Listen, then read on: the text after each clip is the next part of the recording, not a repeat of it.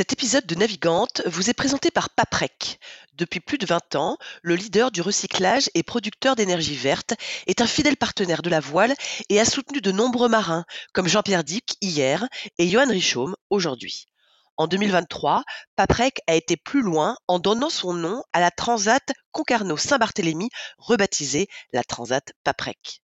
Une épreuve qui marque l'histoire de la course au large, puisque son nouveau sponsor l'a voulu mixte, une grande première.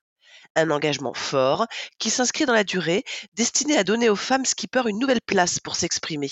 Ce qu'elles ont d'ailleurs fait avec talent et pugnacité sur cette première édition courue en double mixte qui a donné envie à nombre d'entre elles de remettre ça en 2025.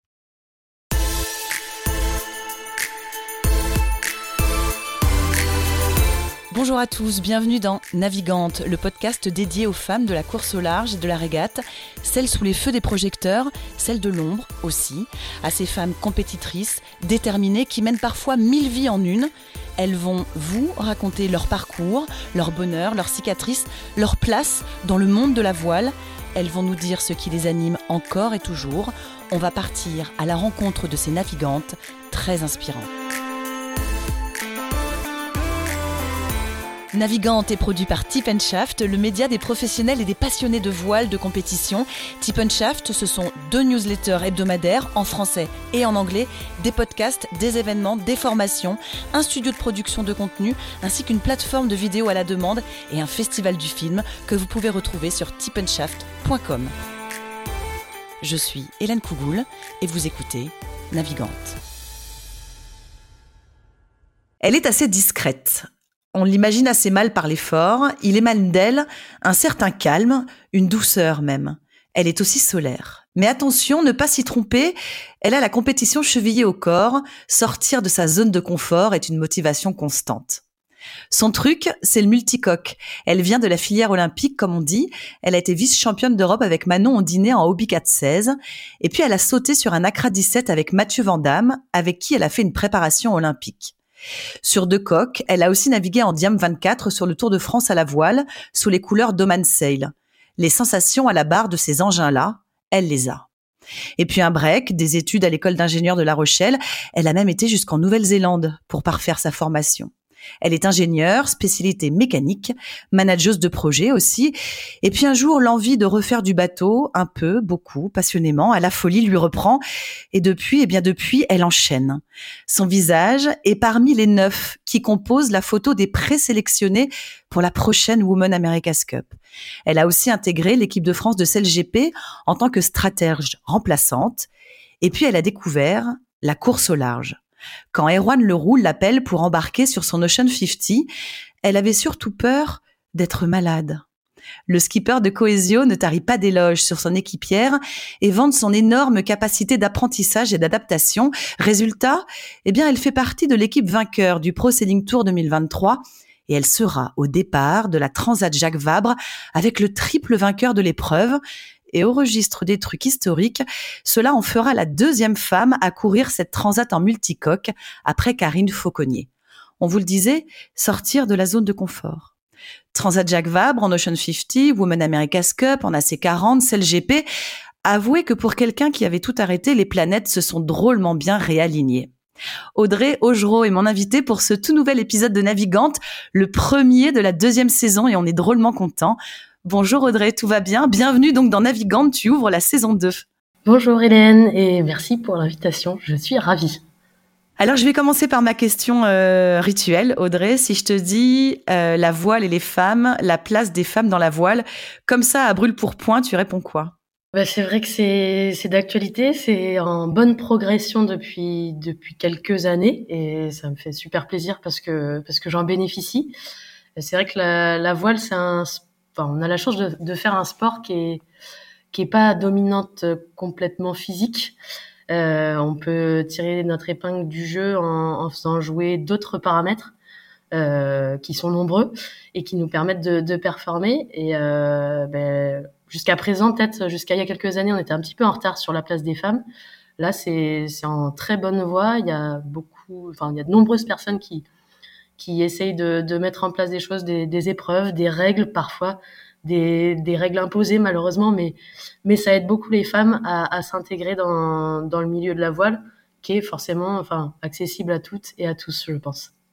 Parce que toi, si on regarde ton parcours, qu'on va évidemment euh, un peu mieux détailler, euh, je trouve que es un, finalement, tu es un bel exemple de, de, de, la place des femmes dans la voile. Alors c'est vrai, tu parles de, de quotas, mais euh, il y a le NACRA qui était en mixte, il y a le parcours avec Oman, où euh, tu as fait partie de ces Françaises qui ont aidé des Omanaises à à prendre goût et à s'initier à la voile. Il y a évidemment euh, maintenant avec Coesio qui a ses velléités de mixité. Il y a la Women America's Cup, il y a le CLGP.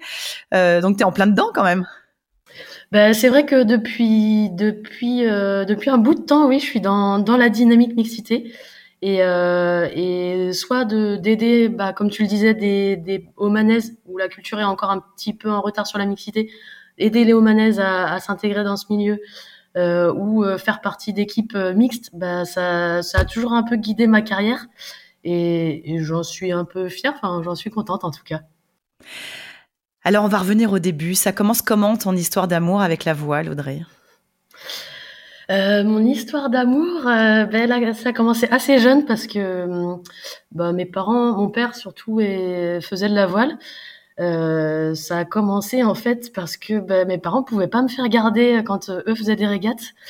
Donc je crois que c'est à deux ans que j'ai eu ma première licence parce que parce qu'il fallait absolument que je sois au moins sur le bateau et donc avoir une licence pour bah, pour pas être laissée toute seule sur la plage.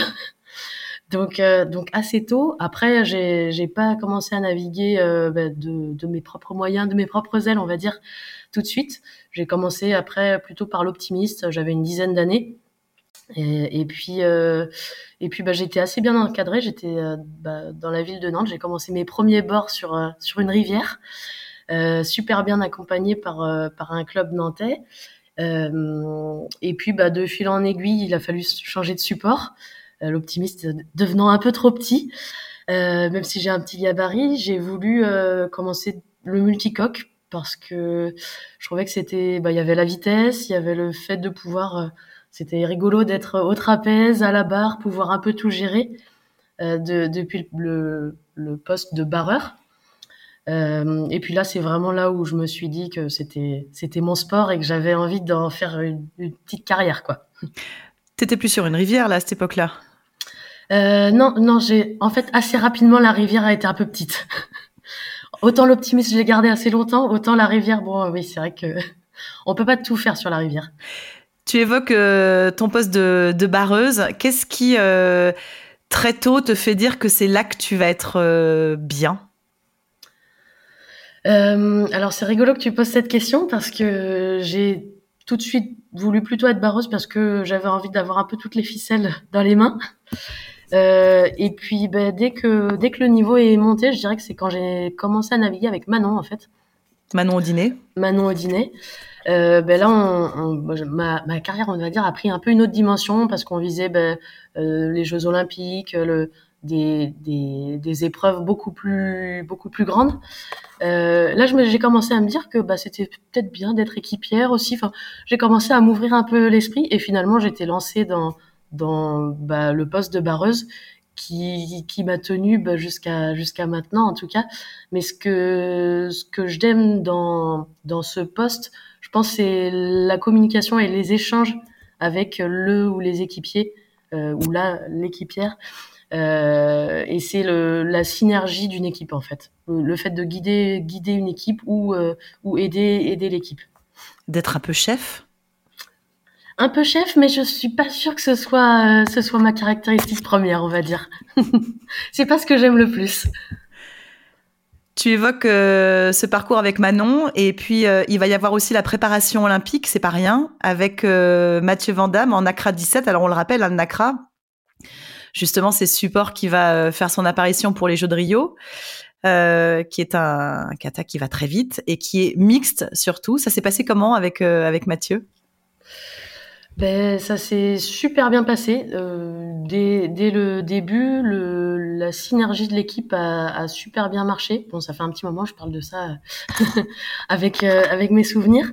Mais, euh, mais pour moi, le fait d'avoir développé la mixité dans l'olympisme, parce que c'était tout nouveau en fait à ce moment-là, de d'imposer, comme je disais tout à l'heure, un peu malheureusement, mais bon, on, est obligé un peu de passer par là pour pour pour inclure tout le monde et pour faire changer les mentalités. Et en fait, on s'est rendu compte, je pense toute l'équipe, en tout cas l'équipe de France, on s'est rendu compte que c'était super bénéfique et, et, que ça donnait une autre dimension euh, à l'entraînement, à la performance et à la régate, parce que bah, chacun avait sa petite pierre à l'édifice à, à monter. Et, et je pense qu'on on se tirait vers le haut, que ce soit avec Mathieu ou avec euh, l'ensemble de l'équipe, euh, avec Manon et son, son barreur, avec Billy, etc. Euh, je pense que le, la dynamique de groupe était différente de si ça avait été que des filles ou que des garçons. Qu'est-ce que tu as le souvenir? Parce qu'effectivement, on parle de ça il y a un petit bout de temps, hein, parce que la, la, préparation olympique, elle avait commencé en 2012, donc ça fait quand même un, un paquet d'années maintenant. Oui. Euh, quel souvenir tu as justement de ce que vous avez pu vous apporter avec, euh, avec Mathieu? Alors, euh, je pense que c'était des visions différentes, en fait, de, de la préparation, de la régate, de la stratégie à mettre en place, de vraiment c'était plutôt comment on voyait les choses, les choses pardon. Et puis bah euh, le Nacra 17 c'est quand même un, bateau avec euh, une dominante physique quand même un petit peu mine de rien. Donc euh, lui il avait quand même les gros bras et, ça ça aidait forcément. Mais c'est ça aussi qui fait que que, bah, ça marchait bien parce que tous les postes on n'a pas besoin d'avoir des gros bras pour tous les postes. Euh, justement la voile est assez ouverte pour que chacun chacun ait sa sa, petite chose à mettre. Et on précise, hein, c'était toi la barreuse et Mathieu l'équipier. Oui, complètement. Et il y en a pas beaucoup hein, finalement en Accra 17 quand tu regardes même à l'international, euh, des femmes qui sont à la barre et les garçons qui sont euh, qui sont équipiers. C'est finalement ce qui est ce qui est assez rigolo parce qu'au début on pensait euh, que bah, le poste d'équipier étant plus physique, ce serait plutôt des garçons à la barre, à la à l'équipe. Et, et, finalement non, pas pas spécialement. Donc euh, bon. Comme quoi, les, tout n'est pas préconçu. Comme quoi, tout n'est pas préconçu. Ça représente quoi une, euh, une préparation olympique, Audrey. Euh, C'est quoi l'abnégation, le, le, les sacrifices qu'il faut faire, même si on sait que c'est Billy Besson et Marie Rio hein, qui sont allés représenter la France euh, à Rio, mais euh, t'en as fait un bon bout de cette préparation olympique. Ça représente quoi en termes de, de temps, de sacrifices? Alors, bah, tu dis sacrifice, je pense que pas mal de personnes pensent que ce sont des sacrifices, mais oui, c'est énormément de temps, du temps passé à préparer un bateau, à, s'entraîner physiquement, à s'entraîner sur l'eau, à, à, briefer, débriefer, revoir de la vidéo, euh, se déplacer sur des compètes. Mais en fait, je pense que les sportifs qu'on est, en fait, on a fait ce choix parce que justement, ça prend du temps. Moi, je suis quelqu'un, on m'a toujours reproché dans dans mon entourage euh, familial en tout cas, euh, d'être jamais disponible, d'avoir tout le temps un planning super chargé. Et en fait, dans la voile, bah, je pense que c'est ce qui me plaît, c'est d'être euh, tout le temps en train de faire quelque chose. Et bah oui, d'avoir un peu jamais le temps de, faire des soirées ou, faire des, choses un peu plus loisirs à côté. Mais en fait, moi, j'ai choisi ça et c'est ce qui me plaît. Ça vient d'où ça d'ailleurs? Je rebondis sur ce que tu viens de me dire. Ça vient d'où? Bah ça, je sais pas. Par contre, j'ai, j'ai pas encore fait assez de psychologie sur moi-même pour savoir d'où ça vient. Mais c'est vrai que depuis assez jeune, bah, depuis les études où j'avais et les études et la voile jusqu'à maintenant, je pense que même c'est ça va. Euh, je sais pas si on dit de pire en pire ou de mieux en mieux, mais plus ça va, plus plus j'aime les plannings chargés. Bon, là, je pense que on va en parler évidemment, mais en matière de planning chargé, tu, tu te poses là en ce moment. Ça va être, euh, ça va être, ça va être pas mal. Je crois tu que es... pas mal. Ouais, t'es pas mal. Tu évoquais les études justement. Donc en parallèle de tout ça, il y a évidemment euh, les études.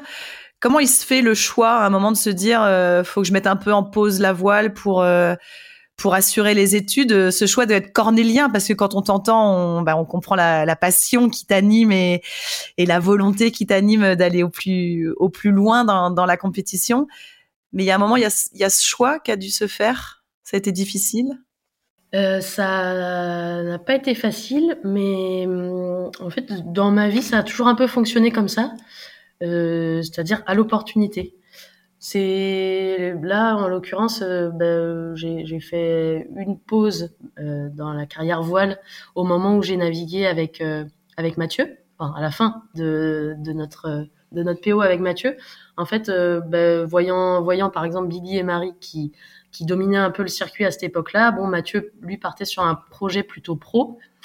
Euh, et moi, je me suis dit, bah, soit, soit je redémarre avec un autre équipier en repartant, bah, pas de zéro, mais en repartant de zéro sur la communication et, et la façon de fonctionner.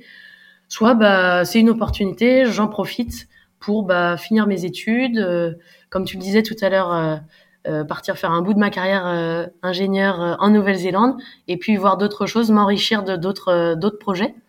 Et, et, en fait, bah, ça s'est fait assez naturellement en me disant bon bah c'est pas c'est pas tant pis, c'est tant mieux, je vais faire autre chose. Et en fait, ça s'est ça s'est décidé comme ça. Tout comme quand j'ai eu l'opportunité de revenir dans le circuit, bah c'est une opportunité. J'ai moi j'essaye de me rendre disponible pour les opportunités que je trouve belles et, et qui, qui me font un peu vibrer. Donc, euh, donc pareil, je suis revenue dans, dans le circuit euh, de la même manière. Euh, moi, j'ai j'ai une philosophie, c'est en lien avec le, dieu Kéros, qui est, bah, c'est un dieu qui a les cheveux longs et qui traîne des opportunités.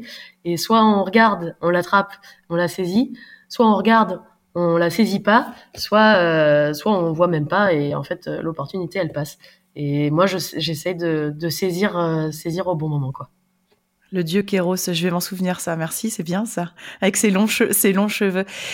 Ça ressemblait à quoi euh, quand tu travaillais en tant qu'ingénieur, en tant que responsable de projet Alors je mets ça, je mets ça au passé, mais remettons-nous dans le dans le présent de, de ce moment-là. Ça ressemble à quoi quand tu es euh, voilà ingénieur, quand tu es chef de projet?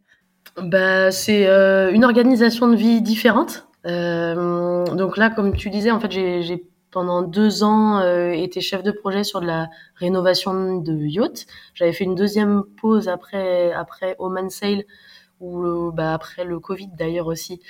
J'ai fait trois ans manager euh, manager d'équipe où je dirigeais une vingtaine de, de personnes sur des projets différents. En fait, c'est aussi gérer une équipe, gérer un projet, comme on pourrait en, en parallèle le voir dans, dans, dans, la voile et dans les projets voile. C'est un peu le même schéma avec euh, euh, bah, ce qui diffère, c'est le fait qu'on est plutôt à l'intérieur, devant un écran d'ordinateur. Euh, on forcément en échange avec euh, avec les personnes, mais mais ce qui est différent, c'est plus ça, c'est plus le fait de ne pas avoir le contact avec la nature et, euh, et, le fait de se bouger un peu aussi. Il y avait toujours, il y a toujours eu un, un rapport avec la voile ou pas forcément? Pas forcément. Non, je l'ai. Par contre, j'ai toujours dans un coin de ma tête la voile. Non, il y a eu une période où c'était vraiment de la rénovation de bateaux, mais c'était pas de la voile. Et puis là, plus récemment, sur les trois dernières années, euh, c'était pas du tout en lien avec la voile. Et je pense que au bout de trois ans, c'est vraiment ce qui me manquait. Enfin, là, j'étais arrivée à saturation, euh, manque de voile. Alors il y a un petit moment aussi, tu parlais d'Oman. Euh, il y a eu ce moment, alors avant qu'on parle de la, grosse transition où tu t'es dit bon allez maintenant euh, je, vais retourner complètement faire de la voile il y a eu ce moment aussi, euh, je prends des congés pour aller naviguer, je prends des congés sans solde pour aller faire du bateau. C'était quoi cette, cette, cette période-là? Oui, c'est ça, c'est la période de transition, j'appelle ça, où, euh, où bah, j'ai encore euh, plein de congés parce que j'ai peu navigué, parce qu'en général mes congés je les prends enfin, quand je suis en, en poste ingénieur, on va dire, je prends mes congés pour naviguer. Donc, euh, donc oui, quand j'ai encore des congés, j'essaye de, de, conserver le, le, le, poste ingénieur parce que parce que je trouve ça intéressant d'avoir les deux. J'ai fait les études d'ingénieur parce que ça me plaisait en fait. Donc euh, moi, mon idéal serait d'avoir les deux, assez de temps pour faire les deux. Et donc euh, mes, mes périodes de vie où j'apprécie le plus, en fait, c'est quand j'ai encore un poste d'ingénieur et que j'arrive sur mes congés, quand j'arrive à les rallonger au maximum, bah, pouvoir faire les entraînements, les compètes, etc. Et, euh, et souvent, bah, le, le problème, c'est que bah, dans un CDI, on peut pas prendre des congés à rallonge. Et au bout d'un moment, il n'y a plus de congés, donc on est obligé de, de dire au revoir. Voilà, faut choisir. Voilà. Je voudrais qu'on revienne euh, sur ce qu'on a un petit peu évoqué avant qu'on parle de la période actuelle parce que je trouve ça assez fascinant comme euh, comme expérience et je me souviens que j'avais eu la chance euh, d'aller euh, vous voir à Oman pour ça. Justement cette euh, cette expérience avec Oman Sail euh, où notamment tu faisais partie des, des trois françaises qui ont navigué sur ce Diam 24 et qui ont familiarisé qui ont appris des à des Omanaises à, à naviguer. C'était quoi ce cette période-là, ce moment-là, parce que c'était quand même des jeunes femmes. Euh, il y en avait une, une d'elles qui était voilée d'ailleurs, si je me souviens bien. Euh, c'était pas du tout dans leur culture. Euh, c'était complètement nouveau. Elles partaient de zéro et ça a été une rencontre qui, a voulu dire quoi? Bah, c'est vrai que c'était assez surprenant d'arriver dans une équipe avec vocation un peu de, de coach euh, navigatrice et, et d'arriver dans un univers où oui la culture n'a rien à voir avec la nôtre euh, d'un point de vue sportif et évidemment euh, place de la femme dans la société. Mais c'était tellement ça allait tellement dans le bon sens que ça donnait vraiment envie de bah, d'aider et, euh, et de participer à ce changement comme on peut le faire en France, mais peut-être à moindre échelle, on va dire. Mais c'était c'était vraiment chouette. Enfin, justement le, le fait que que ces filles-là soient soient quand même motivées et rares chez elles en fait, parce que parce qu'il y a très très peu de femmes. Enfin, on naviguait avec euh, trois trois femmes et c'était peut-être les seules dans le pays à, à, avoir envie de faire du sport, euh, de, de bouger un peu à droite à gauche. Enfin, c'était, enfin, de mon point de vue, c'était un peu les rebelles de les rebelles d'Oman, mais mais c'était génial de pouvoir euh, de pouvoir les aider à accomplir des, des performances parce qu'on a quand même fait de bons résultats sur sur le Tour d'Oman ou sur le Tour de France. Et, et de voir bah, que que ça marchait et surtout de de montrer aux petits copains garçons au manet que c'est pas parce qu'on était des filles qu'on pouvait pas les battre sur les compètes. T'as une anecdote à nous raconter de toi avec euh, avec les filles justement? Non, des anecdotes euh, un peu un peu drôles, c'est peut-être euh, le ben, pareil toujours dans la culture un peu différente, euh, la notion du, du temps qui est complètement euh, complètement différente de nous.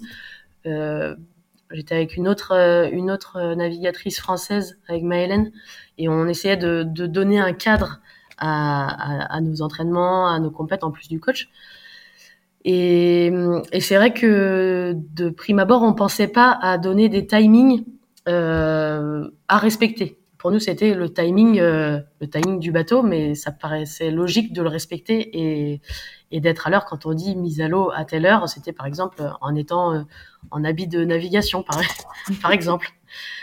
Et en fait, pour elle, c'était pas forcément logique. Donc, euh, si on disait, euh, allez, à 10 heures, on met le bateau à l'eau, bah, en fait, elles arrivaient à 10 heures, mais pas changé, le bateau était pas prêt. Enfin, tout ça, ça, ça coulait pas de source.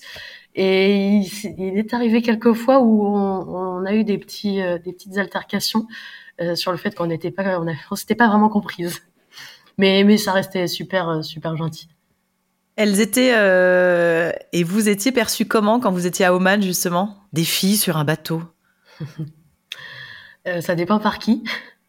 C'était pas toujours facile. Euh, C'était pas toujours facile vis-à-vis -vis des garçons. Hein, on va pas se le cacher. Euh, pas toujours, euh, pas toujours notre place, pas toujours le, les mêmes droits, on va dire. Je le mets entre guillemets. Mais oui, vraiment, c'est sur sur les quatre bateaux au Mansail qu'on était, on a eu parfois l'impression d'être un peu la dernière roue du carrosse.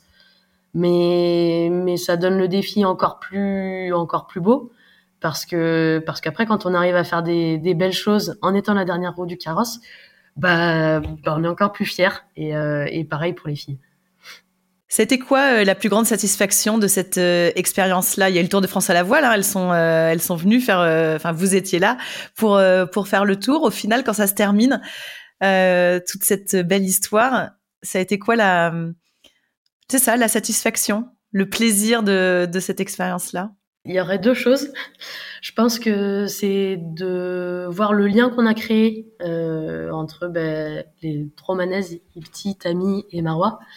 Euh, et, nous, parce que moi j'ai encore des contacts avec elles, je sais que ben, elles naviguent plus ou moins euh, en fonction de leur, leur dispo. Le lien qu'on a réussi à créer en, venant de milieux totalement différents et d'environnements totalement différents.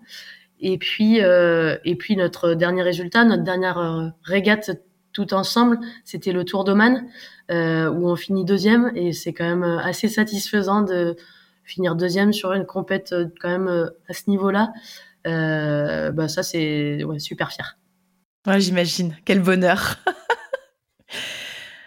Alors on va revenir à ce qu'on disait tout à l'heure, Audrey, ce moment où eh ben, être dans un bureau et derrière les écrans, euh, c'est chouette, mais euh, bon, bah, au bout d'un moment, il y a, l'air, euh, le grand air frais qui manque, les vagues et les embruns qui manquent, la nature qui manque, la compétition qui manque.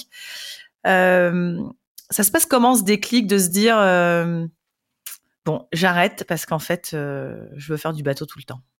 Bah, un peu comme je te disais, l'opportunité, se rendre disponible en se disant bon, au moins s'il y a s'il y a une belle opportunité à saisir, je pourrais je pourrais être dispo, je pourrais dire oui. Parce que c'est vrai que quand on est dans le la boucle, euh, quand on est dans un peu le train-train du, du du travail, bah on s'ouvre pas aux opportunités. Je pense que j'en ai loupé, hein, c'est sûr. Euh, pendant pendant les trois les trois dernières années par exemple et de se dire à un moment donné bon bah Là, j'ai fait trois ans, j'ai fait mes preuves dans. Enfin, c'était un défi aussi. Ce, ce dernier job, c'était un défi pour moi. Je m'étais dit, je fais trois ans et, euh, et, euh, et déjà, je serai contente. Donc, euh, donc, au bout de trois ans, se dire, bah, j'ai fait mes preuves, j'ai réussi euh, ce que ce que je voulais faire. Maintenant, euh, je reviens à, mes premiers amours et, et, et je me rends disponible pour euh, pour une belle opportunité. Et alors, elle vient, elle est venue comment l'opportunité? Bon, elle est pas venue toute seule, toute seule. j'ai quand même, euh, j'ai quand même dit à deux trois personnes, au fait, je euh. serai bientôt dispo. et, et c'est notamment à Erwan qui, qui Erwan Leroux. À Erwan Leroux, pardon, oui, qui qui m'a pas tout de suite dit OK, mais qui m'a dit bon, OK, je, je note que que tu seras dispo très très rapidement. Et puis, ben en fait, en en renaviguant ensemble, on avait déjà en fait avec Erwan euh, l'année dernière commencé à naviguer ensemble en équipage où euh, j'étais j'étais plus ou moins remplaçante justement sur mes congés, j'étais remplaçante euh, dans son équipe. Ça s'était super bien passé. Et en fait, euh, bah là, en, début de cette saison, quand j'ai dit bah, que, que, je serais dispo, il m'a proposé de faire la saison en équipage avec lui. Et, et assez rapidement, bah, il m'a proposé de, de faire une grosse, une grosse régate avec lui où j'ai tout de suite dit oh oui, avec plaisir. et c'était la, la Transat Jacques Vavre. Alors, je sais en, en lisant un des les articles euh, qui, qui ont pas mal tourné sur toi récemment, évidemment, ça fait beaucoup parler cette histoire de Transat Jacques Vabre avec euh, Erwan. Il y en avait eu autant d'ailleurs. T'en avais vu autant toi d'articles à ton sujet depuis ces derniers temps. Je te vois faire nom de la tête. ah non, pas du tout. Oui. mais je vois que tu t'es bien renseigné, t'as bien recité certaines euh, certaines répliques. et, euh, et non, c'est vrai que je suis impressionnée par la médiatisation euh, de. Alors je sais pas si c'est la course au large ou si c'est le, retour dans, dans la compétition, mais mais non, c'est vrai que c'est une bonne dynamique en ce moment. Vraiment, les les planètes sont vraiment au top. Quand tu montes sur cette euh, Ocean 50 euh, avec avec Erwan et avec son équipage, alors je pense notamment au circuit du Pro Sailing Tour. bon, on va pas se mentir, ça ressemble à quoi les appréhensions quand même au début? Alors, la, la, classe Ocean 50, ils, font des, des, parcours inshore et des parcours offshore. Bon, les parcours inshore, euh, facile. J'ai tendance à me dire, bon, c'est quand même un peu plus mon domaine. J'ai peu d'appréhension à part l'ampleur du bateau qui est quand même euh, beaucoup plus gros que ce que ce que j'ai l'habitude de, de pratiquer sur un Diam 24. C'est quand même deux fois plus petit. C'est c'est pas les mêmes euh, c'est pas les mêmes implications et surtout c'est pas les mêmes effets. Euh, on peut vite casser du matériel, ça peut vite être euh, assez compliqué, casser des bonhommes. Enfin bon, c'est tout de suite plus euh, plus compliqué s'il y a un souci. Mais les parcours inshore, bon, ça me faisait pas trop peur et puis bah, ça s'est avéré, c'était pas trop, c'était pas trop le souci. Parcours offshore, par contre, bah c'est un, un, métier, on va dire, un peu différent. comme tu disais, j'avais un peu peur d'être malade, de pas réussir à dormir, de pas savoir quand manger, comment manger. En fait, ce qui me faisait le plus peur, c'était les, petits côtés, euh, les petits à côté, la vie quotidienne en fait sur un bateau euh, quand on vit dessus en étant en compète en même en régate en même temps. Donc euh, finalement, c'était plus plus ce qui pouvait m'inquiéter. Comment ça s'est résolu alors toutes ces petites choses du quotidien? Parce que c'est vrai que quand on fait de la course inshore, on va rappeler ça pour nos auditeurs qui ne le savent pas forcément. On part le matin du quai, on fait ses tours de bouée ou ses parcours côtiers et puis le soir on rentre voilà manger euh, au sec et dormir au sec. Évidemment la course au large c'est différent c'est tout ce que tu as décrit. Euh, comment est-ce que tu t'es alors amariné à cette à ces exigences à ces exigences là est-ce qu'il y a des petits loupés au début et tu te dis ah ça plus jamais? Alors euh, oui, il y a eu des petits loupés, mais pas tant parce que j'étais quand même bien bien accompagnée. Euh, pendant tout le mois de mai, là, on a on a fait effectivement le Pro Sailing Tour où on était euh, bah, pour toutes les régates offshore à trois à bord.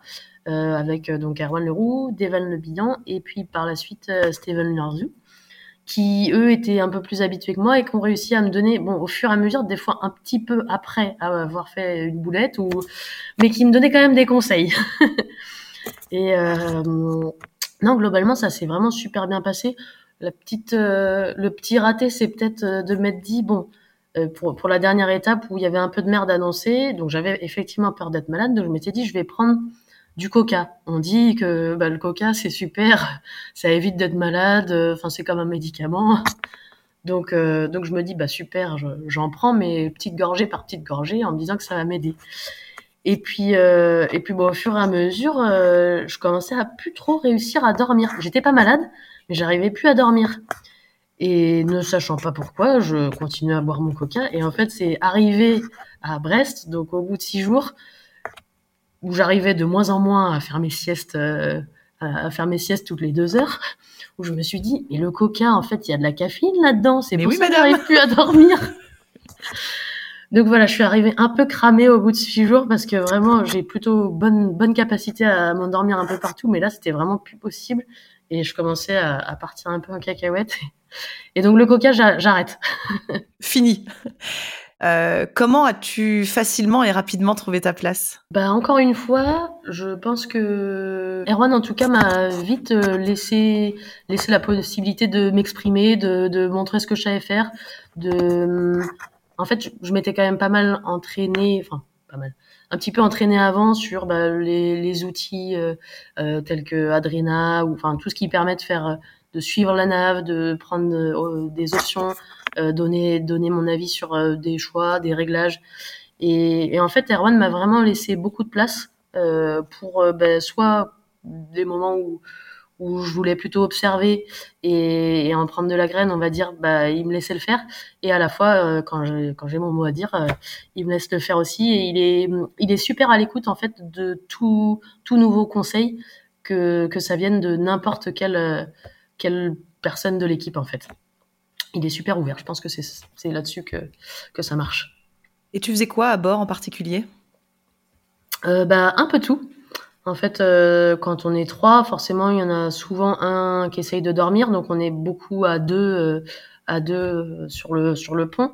Donc donc on, on, se relaye surtout sur le sur bah, parfois barrer un peu, gérer le pilote, gérer la nave, gérer les manœuvres, changer des voiles.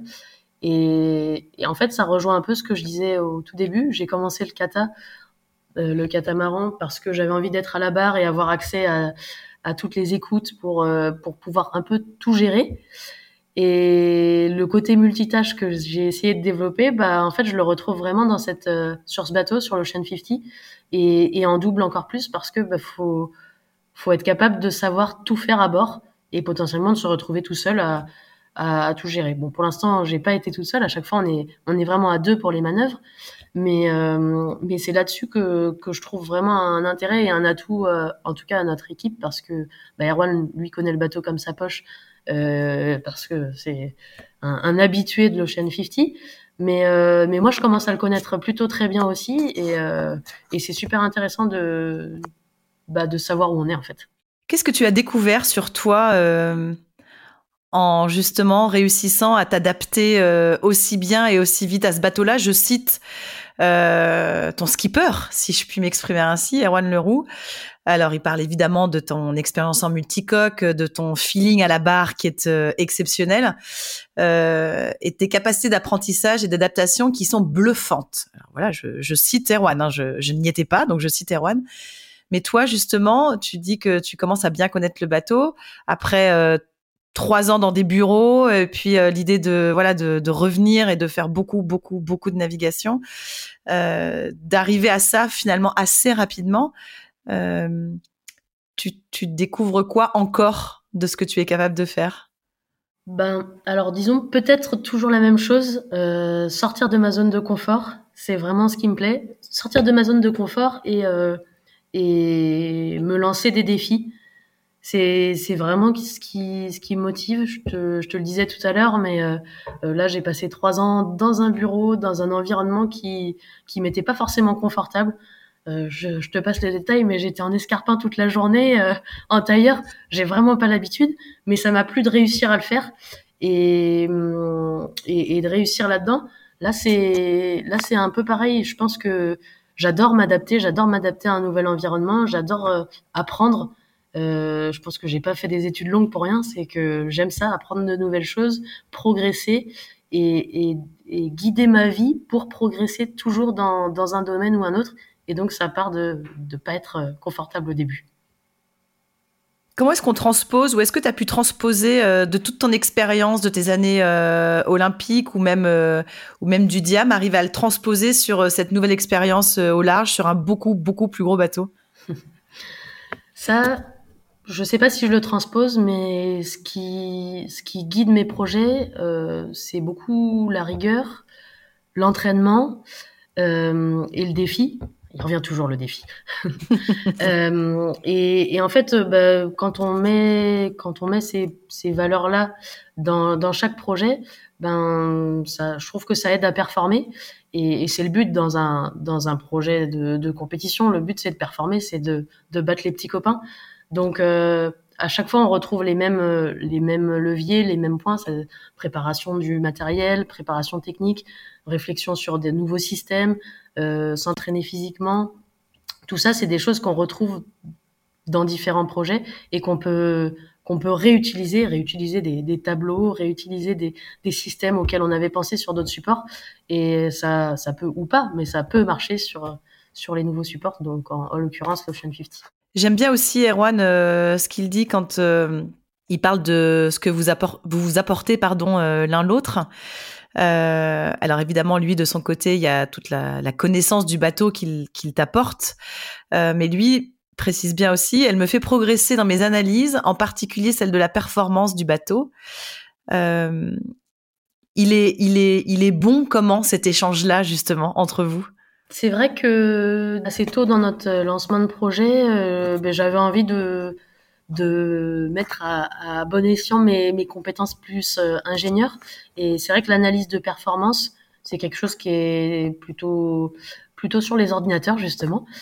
Et, j'avais envie d'aider le projet, d'aider la performance du bateau là-dessus, tout en, tout en progressant moi-même sur l'analyse de performance. Ça, c'est des, c'est des choses qu'on qu'on peut faire euh, ben, en parallèle ou, euh, ou ensemble. Mais euh, oui, j'aime bien le fait d'aider avec euh, des compétences que, que j'ai peut-être plus que, que d'autres et inversement. Et, c'est ce qui fait fonctionner une équipe. Hein. C'est quand on est complémentaire et c'est quand on n'a pas forcément envie de faire la même chose au même moment et, que ça, ça fait monter tout le monde. Bon, c'était quoi ton grand plaisir d'être à la barre d'un Ocean 50 euh, au large? C'était quoi ces sensations-là? Ben, alors je pense que le fait de de plus voir personne autour euh, ou alors de voir juste des, des petits points sur une carte et d'être dans des plus grosses vagues que ce qu'on a l'habitude euh, euh, plus proche de terre, ça c'est assez excitant. Le ce qui est encore mieux, c'est quand on retrouve d'autres bateaux alors qu'on est euh, parti depuis trois jours et qu'on se retrouve au contact. Euh, justement à prendre la barre, à enlever le pilote, à prendre la barre parce que ben, on, essaye de, battre les copains. Ça, c'est assez fou. C'est refaire euh, de l'inshore dans de l'offshore. Donc, euh, de, la, de, la, de, la, régate euh, à la journée, mais en fait, dans une régate qui, qui dure 6 euh, ou plus, ou plus de jours. Ça, c'est vraiment incroyable. Alors, on le disait aussi en préambule, au-delà de cette Transat Jacques Vabre qui s'annonce, on en dira évidemment un dernier mot. Il y a ton portrait sur euh, le grand poster des neuf euh, femmes présélectionnées pour la Women America's Cup. Il y a eu des présélections au mois d'avril euh, à l'école nationale de voile à, à, Quiberon. Tu fais partie de ces femmes présélectionnées pour cette première Women America's Cup de l'histoire. Alors, d'abord, euh, ça dit quoi justement de de l'évolution de, de l'histoire et des femmes dans la voile qui est enfin cette Women America's Cup? C'est beau, c'est super chouette. c'est super chouette. Comme, comme j'ai pu dire tout à l'heure, c'est dommage qu'on soit obligé d'imposer euh, une course pour pouvoir faire partie, enfin une course féminine pour pouvoir faire partie de ces projets. Mais euh, ça marche, ça marche plutôt bien. Ça, fait changer les habitudes en fait, parce que c'est tout simplement des habitudes le fait que qu'il y ait plus d'hommes euh, dans ce genre de compétition. Euh, je suis super fière de, pour l'instant, faire partie des, des neuf présélectionnés. J'ai hâte, euh, j'ai hâte de la suite. Euh, et j'espère faire partie de, de, de, la régate euh, au final. On, on, verra ce que ça donne, mais, euh, mais ouais, c'est c'est des super bateaux. Pour l'instant, on a vu que des images, des vidéos sur sur les sur les réseaux sociaux, mais mais ça donne ça donne envie. Moi, j'aime bien la vitesse et et, et l'adrénaline, et je pense que sur ces bateaux, ça, ça a l'air d'être quelque chose. Oui. Bon, c'est une question à laquelle tu ne pourras peut-être pas répondre, mais à ton avis, euh, Qu'est-ce qui a fait la différence? Qu'est-ce qui fait que justement euh, tu fais partie de ces, ces neuf femmes sélectionnées, présélectionnées? C'est dur de parler de soi, je sais comme ça. Mais... ça, je saurais pas dire. Euh... Je sais pas. je sais pas. En tout cas, j'étais motivée. je sais pas si ça a fait la différence, mais mais je pense que la motivation c'est important. Je sais que hum, bah, la C40, ça va être un bateau où il y a besoin de de, de percuter, de s'adapter, de, de, bien communiquer avec euh, les, les, trois autres personnes qui sont à bord. Euh, c'est forcément des, des, des, compétences et des, des, cordes à avoir à son arc. Mais, euh, mais bon, je sais pas. Je, je n'étais pas dans les, dans les critères de sélection. Le matin, tu te lèves euh, en t'imaginant à la barre d'un AC40 à 50 nœuds ou pas encore? Pas encore. J'aime pas trop faire des plans sur la comète, mais j'aimerais bien, oui. En tout cas, j'aimerais bien me réveiller un matin euh, à la barre d'un AC40. bon, il y a cette Transat Jacques Vabre qui se profile. Le départ, ce sera le 29 octobre du Havre. On le disait, tu seras la deuxième femme après euh, Karine Fauconnier hein, en, en, 2002, donc ça fait quand même un petit paquet de temps qui était à bord de Crêpe Waouh avec euh, Francky Vescoffier. T'en attends quoi de cette euh, de cette transat à bord de, du Coesio de d'Erwan Leroux? J'espère qu'on va gagner déjà. Bah, C'est-à-dire qu'il y a, y a quand même un, un monsieur qui l'a gagné trois fois, qui a été deuxième plusieurs fois. On part avec une petite pression, euh, mademoiselle Augereau, je voudrais pas exactement, dire. Exactement, exactement. je, vais, je vais essayer de, d'honorer, euh, d'honorer la proposition. Et, et, et, non, je pense que ça va être vraiment génial. Là, on part pour euh, quand même 15 jours. Pour l'instant, mon max, c'est 6 jours en mer. Donc, euh, on part pour 15. Euh, le bateau sera prêt. Euh, là, à l'heure actuelle, il est en, chantier pour se refaire une beauté. Donc, on, nous, on recharge les batteries euh, pour être pour être prêt aussi. On a encore quelques entraînements avant le départ qui, est, qui a lieu le 29 octobre. Euh, je pense que oui, ça va être une expérience euh, géniale et j'ai hâte d'être sur la ligne de départ en fait. Ça a été une évidence euh, de dire euh, oui, bien sûr, à Erwan? Oui, alors en fait, j'ai dit oui et après j'ai réfléchi. Donc j'ai dit oui, j'étais super contente et puis en fait, je suis rentrée chez moi le soir et je me suis dit mais euh, en fait je sais sais pas si c'est une si bonne idée en fait, j'ai jamais fait. et puis en fait à réfléchir, euh, je me suis dit si c'est vraiment une super idée et, et ça va ça va être génial, je vais apprendre plein de choses, je vais progresser et, euh, je suis sûre que je vais réussir. Alors moi j'aime bien ce que tu dis euh, parce que ça peut résonner aussi chez d'autres jeunes femmes qui euh, qui nous écoutent le euh, mais en fait j'ai jamais fait et en fait le j'ai jamais fait n'a pas ni freiné euh, Erwan Leroux chevronné qu'il est à bord d'un bateau comme ça ni toi d'ailleurs euh, de te lancer dans l'aventure donc c'est plutôt euh, tellement enthousiasmant comme comme phrase et comme dénouement. Bah oui, oui. En fait, c'est pour ça qu'il faut les saisir les opportunités et surtout pas les laisser passer parce qu'on n'a jamais fait ou, ou, parce qu'on a peur ou parce que ou parce que je sais pas parce que c'est pas une habitude ou que c'est pas comme tout le monde. En fait, euh, si on a envie, il faut dire oui. Hein. Je vais revenir à ce que tu nous as dit au début. Ton papa et ta maman qui faisaient du bateau et qui voulaient pas te laisser tout seul sur la, toute seule sur la plage. Donc à deux ans, tu avais ta première licence. J'adore cette anecdote au passage. Hein. Et quand à deux ans, tu étais donc euh, déjà sur sur le bateau avec eux. Ils en pensent quoi aujourd'hui tout ça? Ils sont, je crois qu'ils sont assez fiers. Euh, je vois bah, mon papa qui suit, qui suit beaucoup, qui est, qui parfois sur euh, sur les pontons pour voir partir le bateau. Euh, ils sont assez contents et surtout ils sont assez contents parce que même s'ils m'ont pris ma licence à deux ans, ils ont toujours eu peur de, me pousser à faire de la voile, donc ils m'ont plutôt retenu. C'est pour ça que j'ai j'ai pas commencé euh, si tôt que ça. Enfin, dix ans, c'est quand même assez jeune mais ils m'ont toujours un peu retenu à me dire non, mais tu commenceras peut-être plus tard, fais, fais d'autres sports en attendant. Et ils avaient peur de me dégoûter, en fait, de me pousser à, faire de la voile et de me dégoûter. Et en fait, ça, ça a plutôt bien marché parce que j'y suis allée toute seule. Et, euh, et maintenant, bah, c'est, ça me plaît. et de te voir partir faire cette euh, Jacques Vabre? Bon, là, ils ont, ils ont peut-être un peu peur quand même.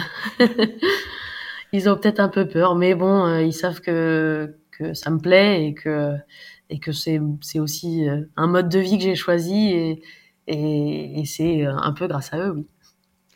Bon, pas de regret d'avoir laissé les escarpins et de les avoir troqués pour euh, des bottes. Hein. Je, je, dis à, nos auditeurs et auditrices, hein, elle me fait non de la tête, non Sûrement pas. Ils vont ressembler à quoi tes prochains mois, tes prochaines semaines, euh, Audrey, avec évidemment cette, cette date du 29 octobre? Eh bien là, euh, là comme je disais tout à l'heure, on est en, en préparation du bateau, donc en chantier. Donc c'est plutôt l'équipe technique qui est, qui est au boulot, on va dire. Euh, nous, on est, on est off, on, on, se repose. Alors je dis on recharge les batteries. Moi, je pars pour huit jours, à, 8 jours de vélo à 150 km de, de vélo par jour avec une copine pour, pour recharger les batteries. Oui, bien sûr. C'est peut-être pas du repos pour tout le monde, mais en tout cas, moi, ça me fait plaisir. Mais tu nous avais prévenu, hein, t'aimes pas ne rien faire, il faut que tu sois tout le temps active, donc on comprend finalement. c'est vrai. Euh, et donc du coup, bah, en parallèle, je vais faire euh, notamment une régate avec l'équipe euh, l'équipe présélectionnée pour euh, pour la Coupe de l'Amérique. Donc on, on, sera au lac de Garde à la fin du mois d'août et ensuite bah, j'enchaîne assez enfin directement avec un entraînement avec Erwan à Lorient, entraînement en double, double équipage pour pour justement bah, la, se préparer à la Jacques Vabre. On aura aussi notre qualification à faire donc quelques milles pour montrer qu'on est capable de faire cette transat. Euh, et puis bah, ça va ça va plutôt s'enchaîner euh, assez assez rapidement avec euh, le Grand Pavois sur lequel on sera aussi. Euh, et, et, puis on sera vite au, au, 15 octobre où on sera déjà euh, sur sur le site de la Jacques Vabre. Vivement. Oui. oui, vivement. Mais je vais pas m'ennuyer d'ici là. Hein.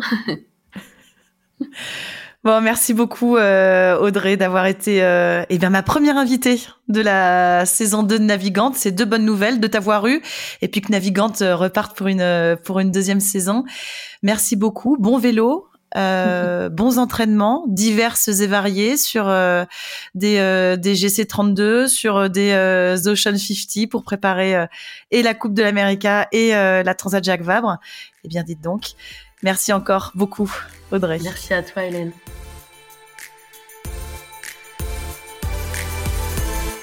Merci d'avoir écouté cet épisode de Navigante produit par Tip Shaft.